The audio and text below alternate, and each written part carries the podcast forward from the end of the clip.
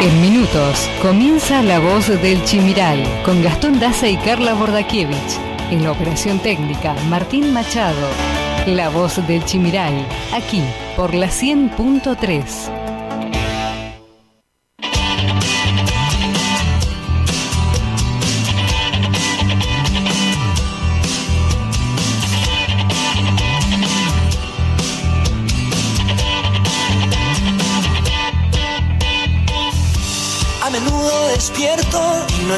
encuentro el sentido.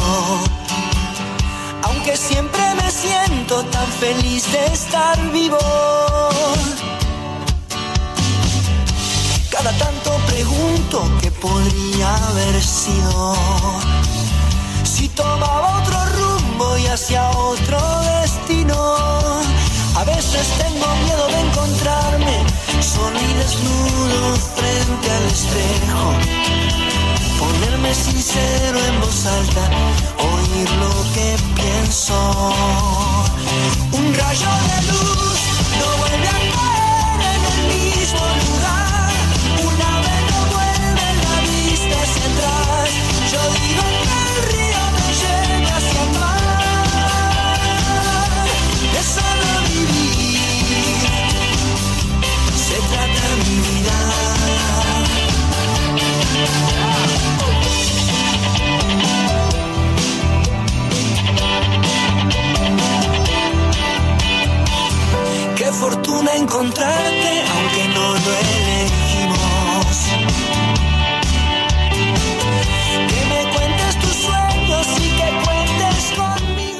minuto pasa de la hora 10 en todo el territorio nacional. Comenzamos aquí una nueva edición de esto que es La Voz del Chimiray. Que tengan todos ustedes muy pero muy buenos días. Como siempre con el equipo completo para una jornada más de información, de entrevistas. Todo de primer nivel, como siempre. Ya nos acompaña la licenciada Carla Bordakiewicz, a quien la saludamos. Buen día, Carla. Buen día Gastón, buen día Martín, buen día a nuestros queridos oyentes. Comenzó diciembre, Comenzó diciembre. primer sábado de diciembre, ya nos vamos despidiendo a 20 días de Nochebuena, A 20 días. porque hoy es 4 de diciembre. El cálculo que usted está haciendo. ¿Ya ¿Viste? tiene resuelto la Navidad? No, ¿El no, nada, nada. Lo que quiero es terminar las clases, que Ah. terminamos ya para el 22 de diciembre con las mesas de exámenes y hay dos días para organizar eh, la Navidad. Ahí recién se pone en y organización. sí, porque todavía quedan dos semanas y media de trabajo. Bien, perfecto. Bueno, eh, comenzó diciembre y como siempre diciembre son uno de los meses más agitados a nivel Así es. nacional. Comenzaron las protestas, ya el primero de diciembre comenzaron las protestas, los pedidos eh, por parte de las organizaciones sociales. Así los movimientos sociales. Acá ya vienen hace tres jueves atrás Sí, que se FOL. reúnen. Exacto. El Frente en la ruta, en diferentes Lucha, plazas. La CCC, solicitando principalmente eh, módulos de alimentos, canastas navideñas. Hay una nota insólita que presentó, por ejemplo, la CCC en, en Casa de Gobierno. Que se viralizó, ¿no? Sí, sí, sí, en el cual pedían 10.000 kilos de asado, por ejemplo. 10.000 kilos de chorizo, 10.000 kilos de chorizo. pan dulce, pan- 10.000 pan dulce, unidades de pan dulce. 10.000 kit alimentarios tipo tareferos, con 14 productos aproximadamente. O sea, que no niego, la necesidad es grande, sin duda. Y lo que argumentan estas organizaciones sociales es que ante la falta de trabajo, por ejemplo, justamente lo que más lo que más demandan son los alimentos. Así que me imagino que la cuestión debe estar complicada sin ningún- ninguna duda porque la economía la vivimos todos los días nosotros, o sea, Claro, sabemos pero- lo que cuesta ir al supermercado. ¿vos le exigís a tu, a tu jefe eso? ¿Le hacemos una nota? Y no, la verdad que no. Pero bueno, yo creo que una ayuda tiene que haber. Ahora me parece una exageración 10.000 kilos de asado. Claro, por ahí la canasta navideña, un bono, una bolsa alimenticia, sí, con, con los productos básicos, pero asado, chorizo, pan dulce, Gastón, es mucho.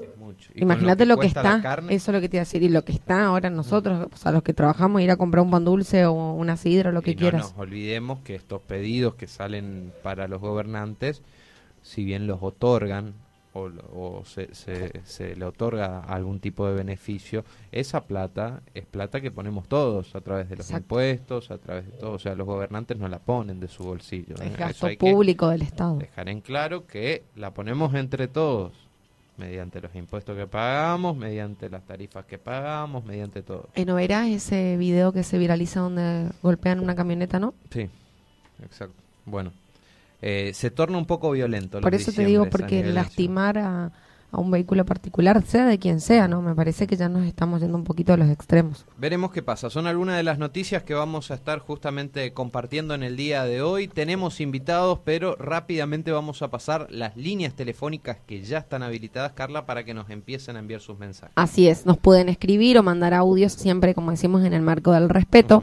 al número 3758 40 4601. Repito, 3758 40 4601. Gastón, déjame que te cuente un poquito del clima. Sí. Tenemos 27 grados actualmente, va a estar parcialmente nublado en lo que va a ser este sábado 4 de diciembre y se espera para el resto de la jornada 35 grados de máxima y 22 grados de mínima. Buenísimo. Se esperaba lluvia para hoy, pero Exacto. cambió. Ya Habla- no. Hablando de la carne, justamente uno de los primeros entrevistados que vamos a tener vía comunicación telefónica es el expresidente de la Sociedad Rural de Misiones, Pablo Chango Cáceres, quien nos va a estar hablando un poco sobre las medidas que aparentemente van a continuar, las medidas de restricción y de cepos a las exportaciones que aparentemente van a continuar para el próximo año, para el 2022, y esto genera muy malestar en el sector justamente, y es algo contradictorio porque justamente el gobierno lo que te dice, o lo que podemos todos y apreciamos, es que mm, hacen falta dólares, justamente. Las reservas del Banco Central prácticamente quedan monedas, y lo que más necesita el país son el ingreso de dólares. ¿De dónde proviene la mayor parte de los dólares que necesita la Argentina? De las exportaciones, ¿sí? Tanto de soja, de carne, todo. Bueno, al poner las trabas justamente a las exportaciones, o sea, prácticamente se anulan los o se bajan mucho los ingresos de dólares para el país. Bueno, justamente de estas medidas va a estar hablando el expresidente de la Sociedad Rural de Misiones, Pablo Chango Cáceres, a las 10 y 30. Luego vamos a hablar porque el 7 asumen justamente los legisladores El martes. Exacto, el martes 7 asumen los legisladores, así que vamos a estar hablando con la representante misionera, la joven abogada Florencia Clipauca, quien es diputada electa por el Frente Juntos por el Cambio, acompañando en la lista Martín Arjol del espacio de activar, justamente Florencia Clipauca, que nos va a estar dando un pantallazo sobre los preparativos, cómo se viene organizando la ceremonia, los protocolos. Ya debe estar allá, ¿o no? Ya está en Buenos Aires, estuvo en una entrevista también en Diputados TV, así que vamos a estar hablando justamente de cómo se empieza a organizar el esquema de lo que va a ser eh, la conformación del Congreso Nacional de cara al 2022. Si bien asumen ahora el 7 y ya se ponen a legislar, ¿eh? no es que entran en receso ni nada, ya empiezan con los primeros, eh, justamente con, la, con el tratamiento de los primeros proyectos en el Congreso. ¿eh? Así que vamos a estar hablando de eso también con ella. Y para finalizar justamente el programa, vamos a estar hablando de una sorpresa y un nuevo apostoleño que eh, la verdad que por lo menos ha sido convocado para la selección argentina de futsal. No es ni más ni menos que Santiago Verón. Fue convocado justamente para lo que será la selección argentina eh, de futsal y van a estar jugando varios partidos amistosos. Por ejemplo, se va a jugar en Posadas el 17 y 18 y es una grata sorpresa saber que un apostoleño va a estar integrando el equipo de la selección de futsal argentina. ¿eh? Nuestro amigo Santi. Nuestro amigo Santiago Verón. Sí, lo vamos a estar llamando, así que Están posadas. recordemos que, sí, está en Posadas. Recordemos que Santiago ya tiene mucha experiencia en todo lo que es el fútbol. Creo que nació jugando al fútbol. Un gran deportista acá, eh, si- siempre, siempre vistiendo la camiseta del Tuyutí. Así es. También eh, estuvo en, en River, en las inferiores, jugando por varios, por varios años. Así que vamos a hablar un poquito, me imagino, la emoción y las expectativas de cara a, a lo que serán estos próximos amistosos que se van a jugar en Posadas, tanto 17 y 18. Y bueno, y el próximo año no nos olvidemos que eh, se van a dar lo- el torneo sudamericano. Entonces, de esta manera empiezan ya a entrenar y aparentemente el posible equipo con el que se enfrenten sea Brasil, imagínate. Así que de todo esto vamos a hablar con Santiago Verón. Hasta la hora 12 hacemos esto que es La Voz del Chimiray.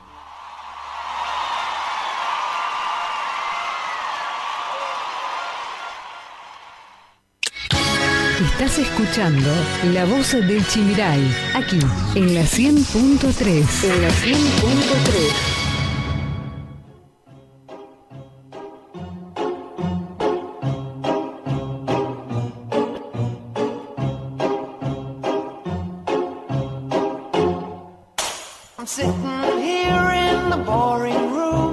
just another rainy Sunday afternoon. I'm wasting my time. I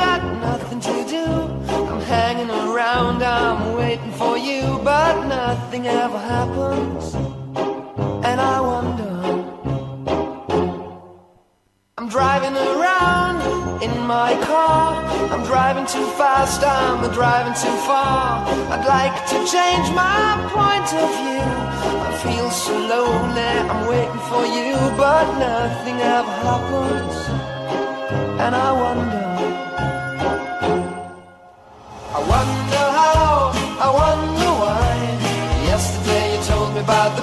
Sky, and all that I can see is just a yellow lemon tree.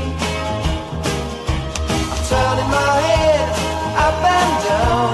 I'm turning, turning, turning, turning, turning around,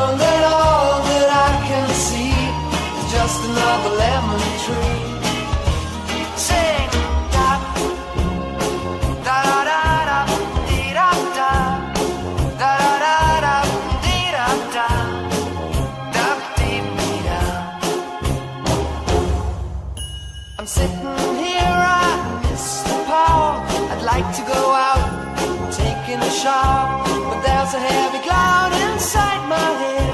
I feel so tired, put myself into bed. Well, nothing ever happens, and I wonder.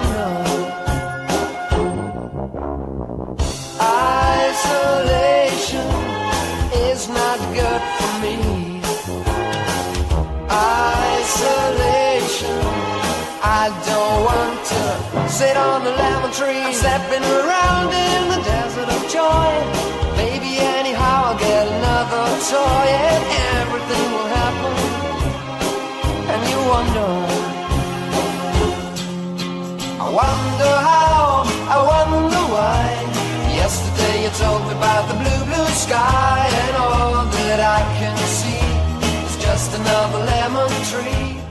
12 minutos nos separan de la hora 10 en todo el territorio nacional. La temperatura en la ciudad de Apóstoles, Carla. Se mantiene 27 grados, pero va a subir porque las máximas son de 35 grados para este día sábado. Bien, vamos a repasar un poco las noticias que han trazado esta semana. Eh, algunas buenas, son otras no tanto, como por ejemplo el caso del pasado lunes, donde tenemos que hablar de un muerto y dos heridos tras un brutal choque que ocurrió en Puerto Libertad. Se trata de un automovilista que falleció el pasado lunes en un violento choque frontal sobre la ruta 12 en el kilómetro 1596. Alrededor de las 13 y 30 ocurrió este siniestro, según información de jefatura de la policía de la provincia de Misiones. eh, aparentemente eh, el automovilista se había estrellado de frente, justamente eh, contra otro auto. ¿eh? Hay dos heridos aparte del fallecido. Muchos índices de accidentes, en No realidad siniestros. no- Acá en Apóstoles, el Claro. jueves, hubieron dos.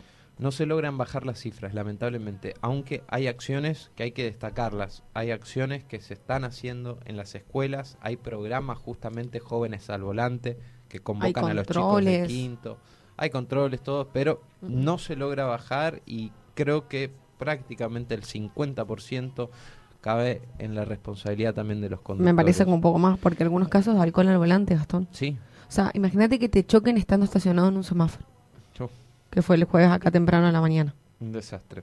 Bueno, paro to- total de trabajadores de limpieza. Esto ocurrió en el puente Tancredo Neves. Es un tema ya de vieja data que vuelve a hacerse presente en estos días.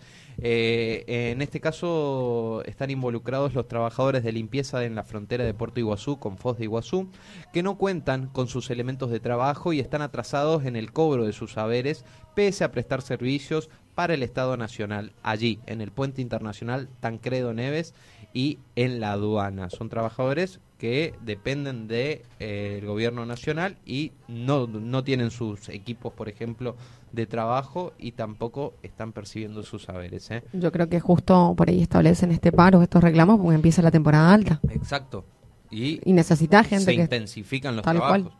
Bueno, también se presentó las- la edición número 52 del Festival Nacional de la Música del Litoral. ¿eh? En el inicio de esta semana se llevó a cabo la presentación oficial con la grilla completa de lo que será esta edición número 52 del Festival Nacional de la Música del Litoral y eh, la decimocuarta, por ejemplo, edición del Mercosur.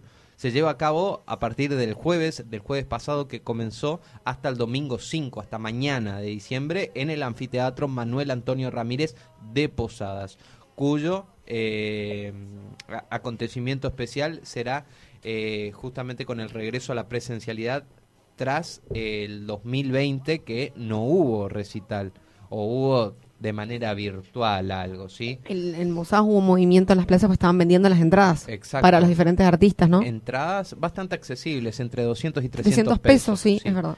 Bueno, algunos de los artistas que van, que estuvieron ya brillando y que pasaron por los escenarios y que van a pasar en, en el día de hoy y mañana, por ejemplo, el Chango Spasiuk estuvo ayer, el apostoleño, eh, con reconocimiento a nivel eh, nacional e internacional.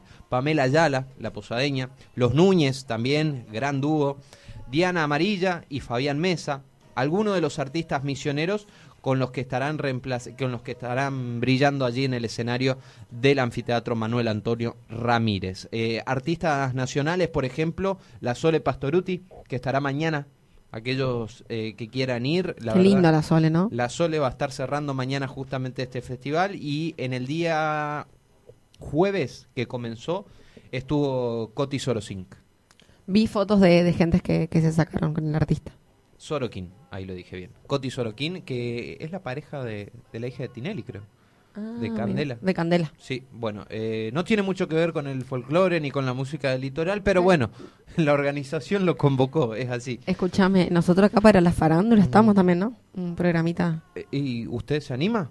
No sé, hay que practicar, ¿no? Hay que practicar, exacto. Bueno, eh, Jorge Rojas, eh, Bruja Salguero, entre otros artistas que eh, están en esta edición número 52 del Festival Nacional de la Música del Litoral. Muy lindo festival, cabe destacarlo y aquellos que tienen la posibilidad de ir, aprovechen, vayan porque la van a pasar bien. Bueno, vamos a contarte que Messi ganó su séptimo balón de oro. El actual futbolista del PSG logró el pasado lunes este galardón, digamos, imponiéndose en la votación. Este triunfo consolida aún más como futbolista con más balones de oro de la historia por delante de lo que es Cristiano Ronaldo, que tiene cinco, y mm, eh, Van Baster, por ejemplo, el alemán, que tiene tres. Así, Messi se alzó su séptimo balón de oro. Qué genio, Messi. ¿eh? Sí, justo vi el, día de la... Porque estaban una amiga y el, marido fanático, entonces vio la, entrega y el comentario de Messi. Viste que en un momento la quisieron correr a Antonella sí, y se enojó Messi. Se enojó, no. Está bien. Me, encantaron todos con, el traje, la ropa. Messi reconociendo a la selección argentina. Sí. Bueno, el día martes, por ejemplo, vamos a hablar de los salarios y el empleo en la construcción que se mantiene retrasado en Misiones. En el último año, que lamentablemente no fue bueno para el sector de la construcción en Misiones, desde septiembre del 2020 hasta el mismo mes de este año, la provincia quedó entre las cinco que eh, retrocedieron su crecimiento y entre las que entre las tres con salarios más retrasados también.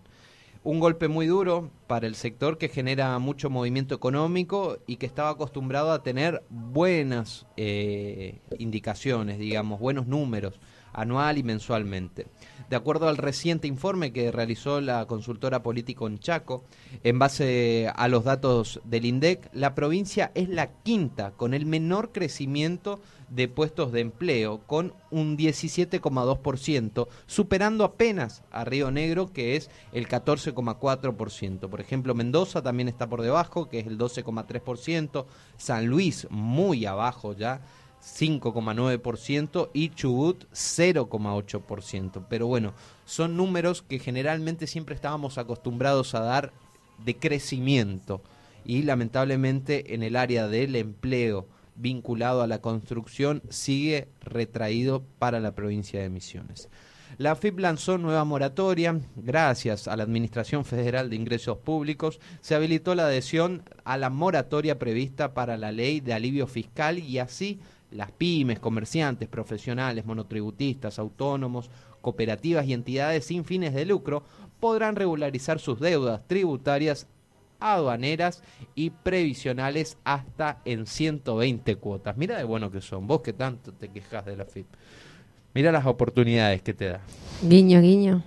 La moratoria forma parte de los beneficios previstos en la ley de alivio fiscal para apuntalar el proceso de recuperación económica y la adhesión al plan de regularización que estarán habilitados hasta el 15 de marzo del 2022, informó este, este martes pasado el organismo. Así que se lanzó de esta manera una nueva moratoria. Día martes, justamente cerrando el mes de noviembre, fue un día muy importante, Carla. Así es, el pasado martes celebramos el Día de la Bandera de Misiones, recordando el natalicio de Andrés Guacurarí y su figura. Cada 30 de noviembre se celebra el Día de la Bandera de Misiones, festejo que obedece al aniversario del natalicio de Andrés Guacurarí, quien asumiera el gobierno de Misiones con el cargo de comandante general. La bandera, conformada por los colores rojo, azul y blanco, según el propósito de José Artigas. El significado es el siguiente. Rojo por la sangre derramada para sostener nuestra libertad e independencia. Azul de nuestra decisión por la República. Y blanco de nuestra distinción y grandeza. El 12 de febrero del año 1992 se firmó un decreto por el entonces gobernador de la provincia de Misiones, Federico Ramón Puerta, en el que daba un carácter oficial a la bandera el Día de la Bandera Provincial, la enseña tricolor creada por Artigas y la historia de Andrés Huacurarí que se cruzan inexorablemente. También vamos a repasar un poquito, si te parece, la figura de Andresito. Sí, cómo no. La figura de José Gervasio Artigas fue en relevancia eh, en la época revolucionaria. Durante la Revolución de Mayo ofreció sus servicios a la Junta de Buenos Aires y esto lo nombró comandante segundo de Rondeau para la dirección de las fuerzas orientales.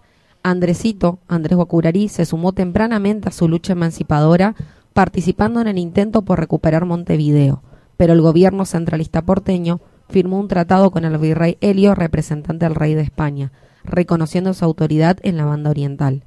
En ese suceso comenzó a despertarse la decepción de Artigas, que se profundizó durante la asamblea del año 13, donde enfrentó su posición federal e independentista, a la del gobierno porteño, que pretendía centralizar el poder y las decisiones. Artigas fue perseguido por el gobierno central, pero con autoridad en la banda oriental, Misiones y Entre Ríos. Y con la incorporación de Córdoba y Santa Fe, desarrollaron la Liga de los Pueblos Libres a la, más, a la que más tarde adhirió la provincia de Corrientes. En febrero del año 1815, Artigas nombró a Andrés Guacurarí ciudadano capital de Blandengues y comandante general de la provincia de Misiones. Andresito se instaló en Santo Tomé, donde inició su histórica lucha. Su misión fue liberar a los pueblos oprimidos en su región, protegerlos y garantizar el cumplimiento de las resoluciones del Congreso. Fue el defensor de la frontera del actual nordeste argentino, acosado por las invasiones del imperio portugués. Bien, eh, debemos también reconocer que el 30 de noviembre también fue instituido como el Día Nacional del Mate un ícono de tradición que nos hermana como argentinos. Esta efeméride comenzó a celebrarse por primera vez en el año 2015 para rendir homenaje al mate nacional y así reconocer su importancia en el país. Bien.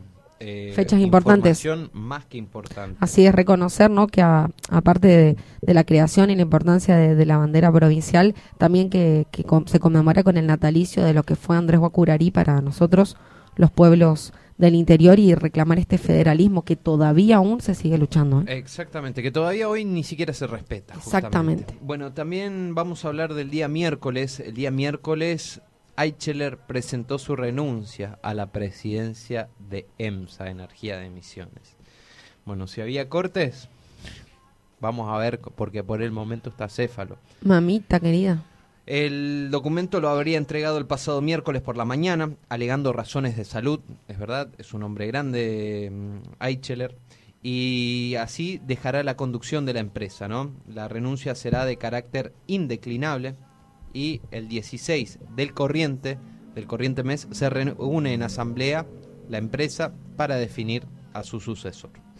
También te cuento que postergan hasta marzo el aumento de los combustibles. El gobierno nacional prorrogó el aumento que ya estaba previsto para el día de eh, primero de diciembre, ni bien comenzaba el mes, justamente el miércoles.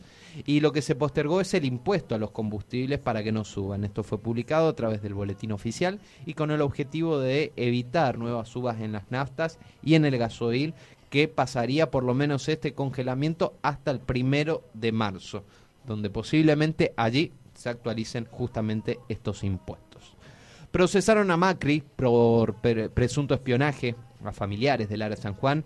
El expresidente Mauricio Macri quedó procesado por espionaje a los familiares de las víctimas del Lara San Juan, según revelaron fuentes judiciales. La resolución fue firmada el miércoles a la tarde por el juez federal eh, interino de Dolores, Martín Baba, que encontró responsable al ex jefe de Estado de los seguimientos y ciberpatrullajes que se hizo sobre un grupo de familiares de la tripulación del submarino que pedían que se buscara a la embarcación que estuvo desaparecida, recordemos, entre el 17 de noviembre, entre el noviembre del 2017 y hasta fines de 2018. Prácticamente fue un tiempo muy prolongado en el que no se sabía nada del Lara San Juan ni de sus tripulantes. Bueno, ahora la justicia, en un fallo que sin duda está marcado y trazado por muchas cuestiones políticas, ha decidido procesar al expresidente Mauricio Macri. El pasado jueves eh, se abrió las inscripciones para lo que es el sorteo de viviendas de desarrollo urbanístico de 14 provincias. El Ministerio de Desarrollo Territorial y Hábitat anunció que el pasado jueves 2 de, diciembre se abriría la inscripción para sortear más de 900 viviendas de, en desarrollos urbanísticos del Procrear 2 en 14 provincias, entre ellas Misiones. Los interesados deben anotar si tienen tiempo hasta el 20 de diciembre. En tanto, el lunes 27 de diciembre se realizará el sorteo para adjudicar las viviendas disponibles para esta nueva etapa. Finalmente, en conclusión, se han abierto la inscripción para lo que es el Procrear 2. En el día de ayer ha sido un día muy importante también a nivel mundial, Carla. Así es, ayer 3 eh, de diciembre se conmemoró el Día Internacional de las Personas con Discapacidad. Liderazgo y participación de las personas con discapacidad para la construcción de un mundo post-COVID inclusivo, accesible y sostenible. El Día Internacional de las Personas con Discapacidad fue declarado en el año 1992 por la Asamblea General de las Naciones Unidas mediante la resolución número 47-3. El objetivo es promover los derechos y el bienestar de las personas con discapacidades en todos los ámbitos de la sociedad y el desarrollo, así como concientizar sobre su situación en todos los aspectos de la vida política, social, económica y cultural. Tomando como base muchos años de trabajo de las Naciones Unidas en el área de las discapacidades, la Convención sobre los Derechos de las Personas con Discapacidad, aprobada en el año 2006, ha avanzado aún más sobre los derechos y el bienestar de las personas con diferentes discapacidades en la Agenda del año 2030 para el desarrollo sostenible y otros marcos de desarrollos internacionales. Cabe destacar que el lema de este año es justamente el liderazgo y la, y la participación de las personas con discapacidad, en donde la inclusión de la discapacidad es condición esencial para el respeto a los derechos humanos, el desarrollo sostenible, la paz y la seguridad. También es una cuestión clave para cumplir con la promesa de no dejar a nadie atrás, basado en la Agenda del año 2030 para el desarrollo sostenible. Respetar los derechos de las personas con discapacidad no es solo una cuestión de justicia, sino una intervención en nuestro futuro común. La crisis provocada por la pandemia del COVID-19 ha agravado las desigualdades existentes y ha puesto de manifiesto el grado de exclusión y la necesidad imperiosa de incluir a las personas con discapacidad. Unos mil millones de personas en el mundo son uno de los grupos más excluidos y más afectados por la crisis. Incluso en circunstancias normales, las personas con discapacidad tienen más dificultades para acceder a salud educación, empleo y participación social. Repasamos también eh, los datos del COVID, cómo se ha comportado esta semana el virus en la provincia de Misiones desde el sábado 27, el sábado pasado, donde se han detectado 11 casos. Uno de esos 11 casos pertenece a Apóstoles. Domingo 28 de noviembre fueron 13 casos los confirmados. Lamentablemente ese domingo se detectó un fallecido en la provincia. Lunes 29 de noviembre, 10 casos fueron confirmados. El martes 30 de noviembre, último día del mes, fueron 15 los casos confirmados y de esos 15, uno de apóstoles. Miércoles, comenzando el mes de diciembre, 11 los casos confirmados, uno de apóstoles. Jueves 2 de diciembre, 14 los casos confirmados, uno también de apóstoles. Y en el día de ayer, viernes 3 de diciembre, fueron 14 los casos confirmados, uno pertenece a apóstoles y lamentablemente ayer se detectó otro fallecido. En la semana, en total, fíjate cómo van en aumento los casos, 88 casos fueron confirmados en toda la provincia. Lamentablemente esta semana reportamos dos fallecidos. En total, de lo que va de la pandemia, se han detectado en la provincia 36.958 casos. Actualmente tenemos 129 casos activos, externados 112, los internados son 17, recuperados hasta el momento 36.122 y fallecidos 707. Estas fueron las noticias más relevantes de la semana. Estas fueron las noticias más relevantes de la semana. Todo lo que pasará y tenés que saber pasa por aquí. La voz del Chimiray. La voz del Chimiray.